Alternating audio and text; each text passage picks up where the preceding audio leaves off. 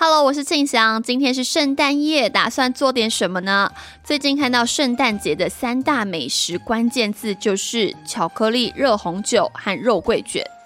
有没有打中你的心呢？那你知道 Money DJ 的关键字是什么呢？就是小清新、冷门股专业户以及扎实的产业研究。哎呦，听众朋友认识我们这么久了，你对我们还有什么印象呢？留言让我们知道哦。而下礼拜就是今年二零二一年的最后一个礼拜了，让我们好好陪你掌握今年最后的重要大事哦。赶快进入今天的 DJ 有事吗？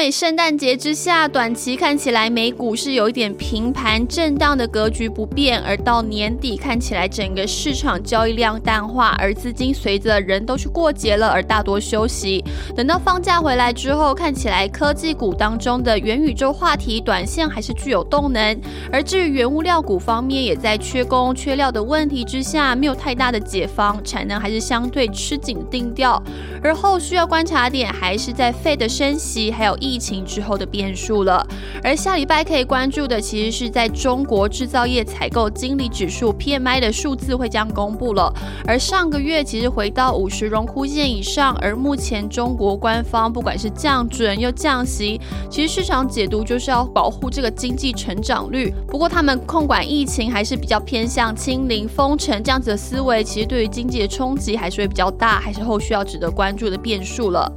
而这礼拜的热门产产业，我帮大家挑出了两个，一个就是金属机壳族群当中有一档个股，真的是股价创了波段高，那就是华孚。而主线记者观察到，由于这个华孚的车用营收比重稳居七到八成，而值得留意的是，其实华孚第三季的新能源车占比已经达到了百分之三十七。终端的客户涵盖欧洲的高级车，也同时是特斯拉的供应链。而在年底车用旺季的加持之下，而且明年的新厂易注，而整个电动车轻量化的趋势，市场对于明年华孚的获利表现，有机会比起今年更有倍增的表现哦，值得后续持续关注。而另外一个族群就是板卡族群了，最近非常突出。从个股来看，其实板卡的正规军，像是这个技嘉、维新、华擎，其实之前大家也都发现股价。价已经有一些反应了，而这最近这个二三线的板卡厂确实有一点补涨的味道了，主要还是受到 Intel CPU 的供货走顺，让整个主机板的出货有所支撑。而在显示卡方面，由于这个虚拟货币的价格还是在高档震荡的阶段，使得显示卡的价格也有所支撑。而目前显示卡不管是一线还是二线厂，持续都是供不应求的状态，到明年第一季都不会看淡，而吃紧的状况至少看到明年上半年。喽。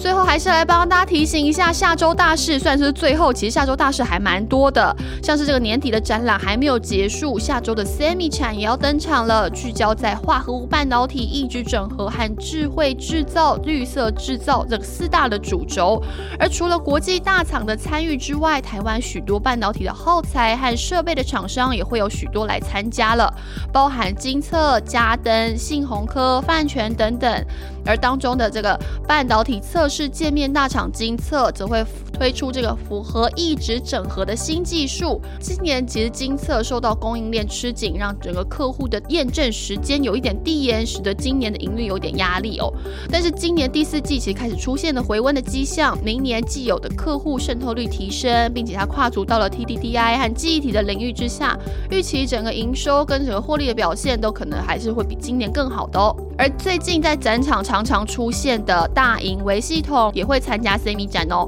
这个主线记者也观察到，大盈维系统其实现在在半导体的比重大概是三到四成，而客户像是台积电的设备供应商艾斯摩尔等等，只要是和先进制程相关的量测设备，都会用到它的定位系统。而目前的订单的掌握度也很高，到明年上半年几乎都已经接满了。而延续刚刚提到的电子股，下周德维也会出现来办法说会了。而市场还是聚焦在它在车用二级体和碳化系的布局进度。而德维今年上半年车用二级体的营收占比大概只有六个 percent，而后续在达尔的订单挹注之下，车用的营收将会有明显的成长幅度哦。明年的车用比重有望来到十到十五个 percent。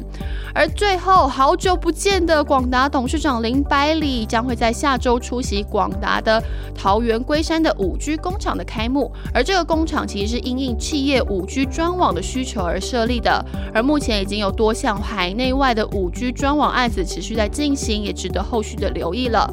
再来看到船产方面，最近轮胎双雄相继出现了。今天有建大的新品发表会，下周有振兴的法说会，让整个轮胎明年的展望也会被市场格外的关注。而毕竟今年下半年以来，受到汽车缺晶片呐，或者东南亚疫疫情爆发的影响，这两家的公司的业绩和股价其实都沉寂了许久，后续可以持续留意了。最后看到原物料族群方面，下周的大东会出来办法说会，就让市场关注到棉花的市况了。相关厂商包含这个南纺和东河，而主线记者也掌握到，目前棉花的价格看起来还是高档偏强的一个状态。而预计延续到明年上半年都是这样子的哦。而需求面主要是在这个成衣厂摆脱疫情的影响之下，生产也恢复正常，相对比较强劲。而后续要关心的是，如果美元持续走强，原物料价格也会出现一点震荡。以上就是这礼拜的 DJ 有事吗？我们下周见喽，拜拜。